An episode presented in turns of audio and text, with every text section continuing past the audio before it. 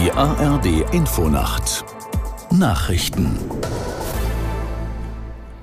um 23.30 Uhr mit Ronald Lessig. Die niederländische Regierung von Ministerpräsident Rütte ist im Streit über die Migrationspolitik zerbrochen. Die vier Regierungsparteien konnten sich nicht auf Schritte zur angestrebten Einschränkung des Flüchtlingszuzugs einigen. Aus der Nachrichtenredaktion Torben Müller. Streitpunkt bei der Krisensitzung war eine Beschränkung des Familiennachzugs von Flüchtlingen, die sich bereits in den Niederlanden aufhalten und die Rüttes rechtsliberale Partei VVD gefordert hatte. Diese Forderungen gingen den anderen Parteien zu weit. Offenbar ging die Initiative zur Aufkündigung der Regierung von der konservativen Christenunie aus. Rütte ist seit knapp 13 Jahren Ministerpräsident der Niederlande und damit einer der am längsten amtierenden Regierungschefs der EU. Die USA wollen der Ukraine Streumunition zur Verteidigung gegen Russland liefern. Der nationale Sicherheitsberater Sullivan hat dies offiziell bestätigt. Für US-Präsident Biden sei es eine schwierige Entscheidung gewesen, sagte Sullivan. Er habe sich aber entschieden, diesen Schritt zu gehen. Der Einsatz von Streumunition wird aus humanitären Gründen international kritisiert, weil nicht explodierte Teile als Blindgänger liegen bleiben und noch Jahre später die Zivilbevölkerung gefährden können. Der Bundesrat hat in seiner letzten Sitzung vor der Sommerpause unter anderem das Fachkräfteeinwanderungsgesetz beschlossen.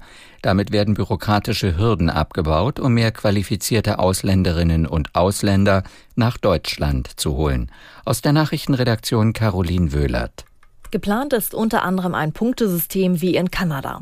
Dabei spielen zum Beispiel Alter, Sprachkenntnisse und Berufserfahrung eine Rolle.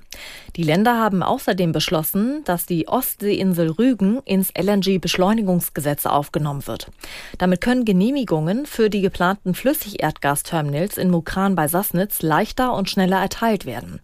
Der Bundesrat hat auch ein Gesetz gebilligt, mit dem Lieferengpässe bei Medikamenten bekämpft werden sollen. In Bayern haben Ermittler ein 45 Jahre zurückliegendes Gewaltverbrechen offenbar aufgeklärt. Wie Polizei und Staatsanwaltschaft in Schweinfurt mitteilten, wurde ein 69 Jahre alter Mann in den USA verhaftet. Dank fortgeschrittener Kriminaltechnik konnten ihm DNA-Spuren an der Kleidung seines Opfers zugeordnet werden. Der damals als US-Soldat in Deutschland lebende Mann soll im April 1978 eine schwangere junge Frau ermordet haben. Der Mann, der die Tat bei früheren Vernehmungen stets bestritten hatte, soll nun nach Deutschland ausgeliefert werden. Das Wetter in Deutschland. Morgen sonnig im Südwesten Bergland, Schauer und Gewitter möglich, maximal 26 Grad in Schleswig und bis 35 Grad in Freiburg. Am Sonntag viel Sonne in der Westhälfte Schauer und Gewitter, 29 bis 36 Grad.